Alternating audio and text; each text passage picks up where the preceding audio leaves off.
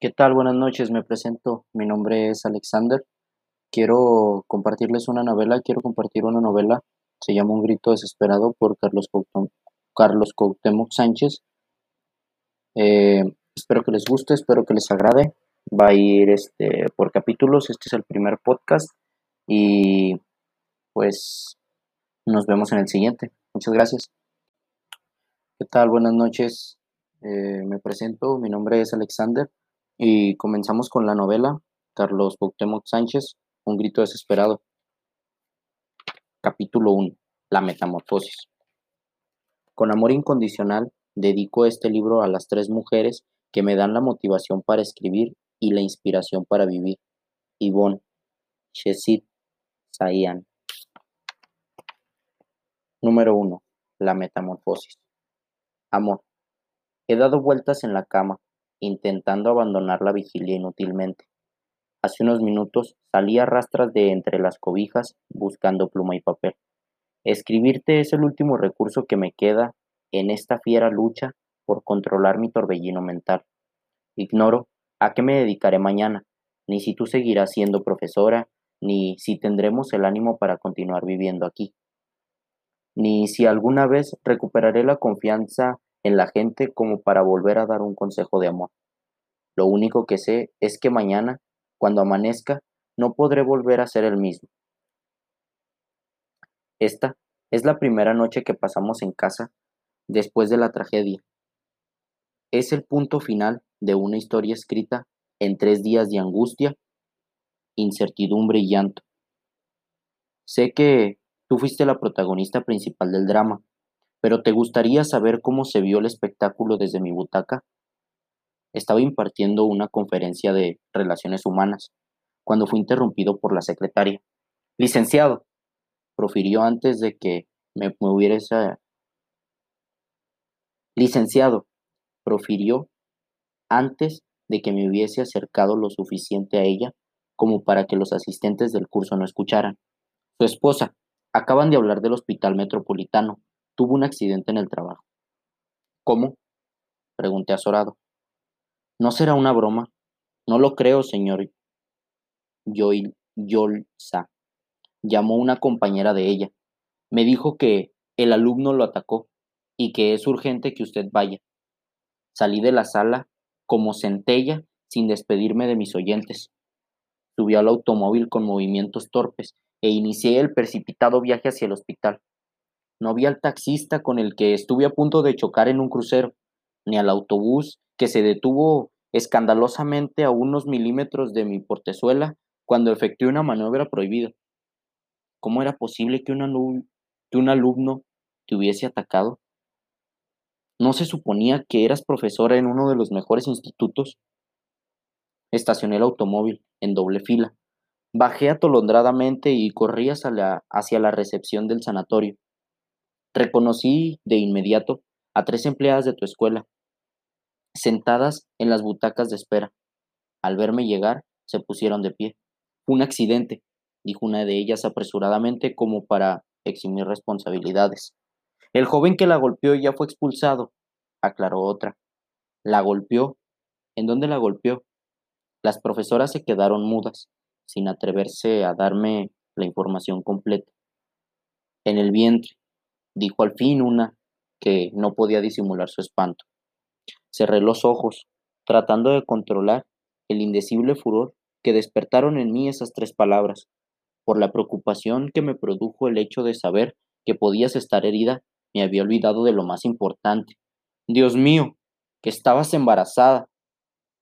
¿Fue realmente un accidente? Pregunté, sintiendo cómo la sangre me cegaba. Bueno, sí, titubió una de tus amigas.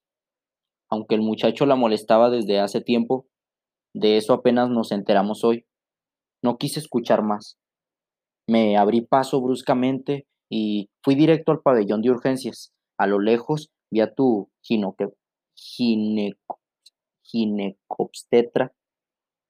Doctor, lo llamé, alzando una mano mientras iba a su encuentro. Espere, por favor. ¿Cómo está mi esposa?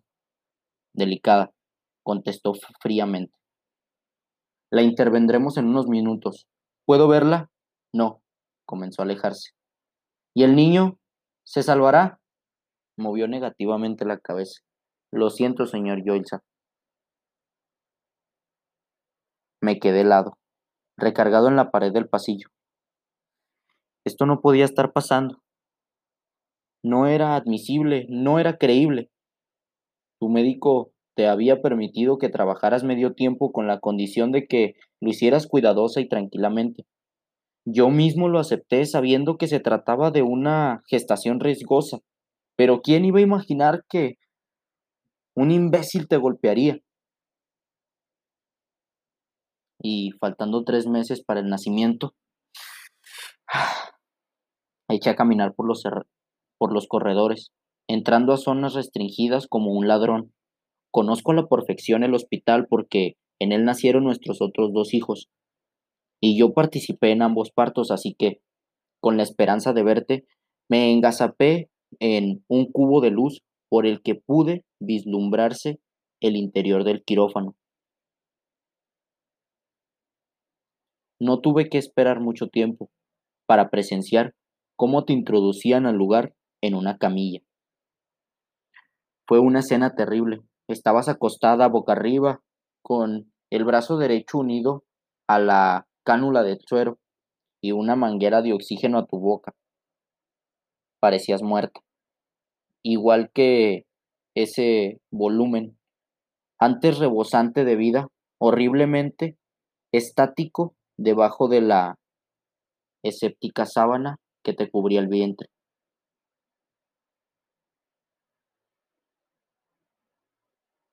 Parecías muerta, igual que ese volumen, antes rebosante de vida, horriblemente estático, debajo de la aséptica sábana que te cubría el vientre. Me quedé pasmado, tránsito de dolor, rígido por la aflicción. ¿Qué te habían hecho? ¿Y por qué? Es verdad que los jóvenes de, de hoy son impulsivos, inmaduros, inconscientes, que hasta en las mejores escuelas se infiltran cretinos capaces de las peores atrocidades.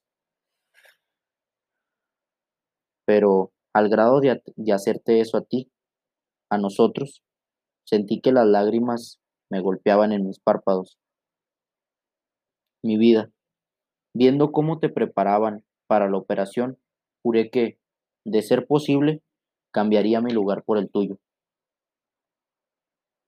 Disculpe, señor, pero no puede estar aquí, me dijo un individuo enorme, vestido como guardia de seguridad, quien amablemente, pero con firmeza, me encaminó hacia la sala de espera. Y la espera, en la sala, un suplicio lento y desgarrador. Tuve noticias tuyas, no tuve noticias tuyas durante horas. Salí varias veces a caminar, un, poco por averiguar si el atre fresco era capaz de apagar las llamas, el aire.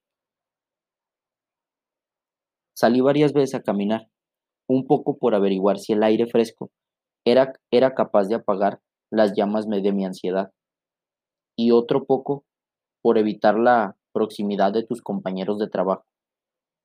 Viví momentos inenarrables. Creí que te perdía. Fuiste intervenida dos veces y estuviste en observación más de 15 horas. Hoy en la tarde te dieron de alta. Saliste del hospital tomada de mi brazo, pero con la cabeza baja, arrastrando el ánimo. Además de haber perdido el bebé, habías quedado estéril. Durante el trayecto a la casa no hablaste nada. Yo tampoco. ¿Qué palabras podían servir para atenuar la aflicción producida por esa amarga experiencia? ¿Qué bálsamo era capaz de adormecer el suplicio de esa llaga supurante? No había ninguno, quizá el silencio. Abrimos la puerta de la casa y nos adentramos a su quietud absoluta. Los niños ya dormían. Encendimos las luces y los estáticos muebles parecieron darnos la bienvenida compadecidos. Me ofreciste un café y pan. En el ambiente se sentía pena. No deseábamos comer. pero era parte de la rutina requerida para volver a la normalidad. Qué desgracia tan grande, ¿verdad? dijiste rompiendo el silencio. No contesté. Nos resultaba muy difícil comunicarnos. En el hospital, cuando no se interrumpieron, cuando no se interrumpieron doctores, lo hicieron familiares o amigos. Al fin estábamos solos. ¿Qué fue lo que pasó exactamente? Lo que sabes, mi amor. Un alumno de mi clase de idiomas me golpeó. Pero, ¿cómo pudo llegar a tanto? Me dijeron que desde hace tiempo te molestaba y que no se lo dijiste a nadie, ni siquiera a mí. Es un joven desubicado y tímido. Créeme que necesita apoyo, comprensión. Quise ayudarlo. Jamás pensé que reaccionaría como lo hizo. Me puse de pie furioso, sintiendo que la sangre me, me cegaba, y caminé de un lado al otro de la cocina con las manos en la cabeza, respirando agitadamente. Pero ¿cómo puede ser? Ambos deseábamos más que nada en el mundo la llegada de este hijo. ¿Cómo te permitiste, por ayudar a un lunático, correr el riesgo de este tamaño? Y sobre todo, ¿cómo pudiste mantenerme al margen del problema? No me lo reproches. No me lo reproches. Un accidente. ¿Quién iba a imaginar que el muchacho llegaría tan lejos? Y tu voz se quebró en una manifestación de enorme, de enorme dolor. Al verte afligida, controlé un poco mi creciente furor. Tú fuiste quien padeció la tortura de la intervención, de la intervención quirúrgica. De tus entrañas, no de las mías, extrajeron ese pequeño ser que se nutría con tu sangre. En una palabra, tú eras la madre, no existe en la Tierra persona más afectada física y emocionalmente por la pérdida de ese bebé, así que era injusto que te, que te recriminara. Volví a sentarme, tratando de calmarme. Permanecimos callados durante el resto de la merienda. Le di a mi café unos pequeños sorbos, más por atención que por gusto. En mi mente desfilaban una tras otra las distintas formas de cómo podía vengarme. En primer lugar, adquiriría un arma y te enseñaría a usarla. En segundo lugar, demandaría al muchacho por asesinato y no pararía hasta haberlo refundido en prisión, purgando la condena más severa que pudieran dictarse por su falta. En tercer lugar, dejaría de dar estúpidos cursos sobre pensamiento positivo y cambiaría radicalmente el giro de mi negocio, en cuarto lugar, no podía estar sentado. Me levanté, nuevamente lleno de excitación. En cuanto lugar tenía que devolver el golpe a más granujas como él.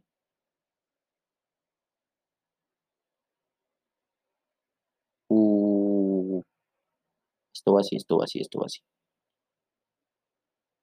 Y cambiar radicalmente el giro de mi negocio. En cuarto, no podía estar sentado. Me levanté nuevamente lleno de excitación. En cuanto lugar tenía que devolver el golpe a más granujas, en cuarto lugar tenía que devolver el golpe a más granujas como él. No bastaba con desaparecer de la sociedad al culpable de esta desgracia, cuando pululaban millones de muchachos igualmente ruines por todas partes.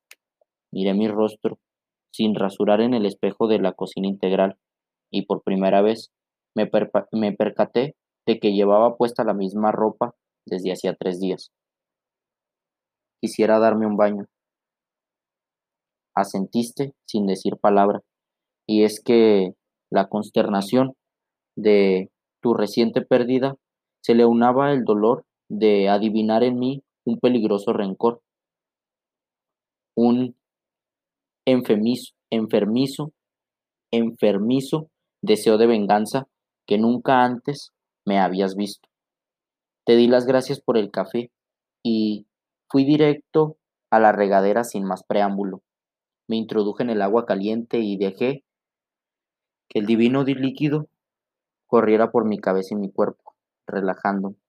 Cerré los ojos y permanecí inmóvil, como una, como una estatua que se encoge un poco al sentir la lluvia cayendo sobre sus hombros. Permanecí varios minutos en esa posición, sin pensar en nada. Entonces, escuché la puerta del cuarto de baño y antes y a través del acrílico blanco vi tu silueta entrando. Deslicé el cancel corredizo y te miré de pie junto al lavado. Te habías puesto tu bata de dormir. ¿Venías a despedirte? No. La nube de vapor comenzó a extenderse alrededor de ti. No cerré la llave del agua. Me preocupas, pa cariño, murmuraste.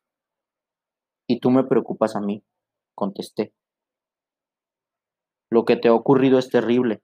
Te quedaste callada mirándome tiernamente. Sabías que eso no era verdad. Si estuviera afligido por tu dolor estaría brindándote mi apoyo, como solía hacerlo cuando tenías algún problema. Maldición. Mascullé dando un fuerte puñetazo en la pared. Esto no debió haber pasado. Pero pasó. Ahora Debemos reponernos para no perder más de lo que ya perdimos. Tenemos dos hijos vivos. ¿Recuerdas? Me froté fuertemente la cara, sintiéndome un desdichado. Nada va a volver a ser como antes. Percibo la maldad corriendo por mis venas. No, no, rebatiste. El joven que me atacó es producto de una sociedad corrupta, que a la vez es el resultado de familias torcidas Tú eres la cabeza de esta familia, y si te dejas llevar por el deseo de venganza que supones corre por tus venas, ten la seguridad de que nuestros hijos también acabarán tarde o temprano hundidos en el fango de la, de, la degradación que los espera afuera. Amor, susurré sintiendo cómo las palabras se negaban a salir. No puedo quedarme con los brazos cruzados después de que han matado a un hijo nuestro. Entiende que no fue intencional. ¿Y tú entendiste? Pero me quedé con la frase en el aire. Entiende que, Dios mío, tenía tantas ganas de llorar. Entonces, comprendí el gran error. He dedicado el trabajo de toda mi vida a brindar elementos de superación a empresarios, cuando son otras las personas que realmente necesitan de él vida, me dijiste. En este momento no sé por qué estoy más triste, si por la muerte del bebé o por tu actitud hacia mí. Con ese comentario me aniquilaste. Sentí que perdía fuerzas y con las fuerzas la ira. Quise abrazarte, pero tú estabas vestida y seca, y yo desnudo y mojado y mojado bajo la regadera. Perdóname, logré articular al fin. Debo comportarme así porque entre todo lo malo que ha pasado hay algo verdaderamente hermoso, que ahora te amo muchísimo más. Esta vez, mi tono de voz sonó intensamente afligido. Una lágrima se deslizó por mi mejilla, confundiéndose de inmediato con el agua que caía sobre mí.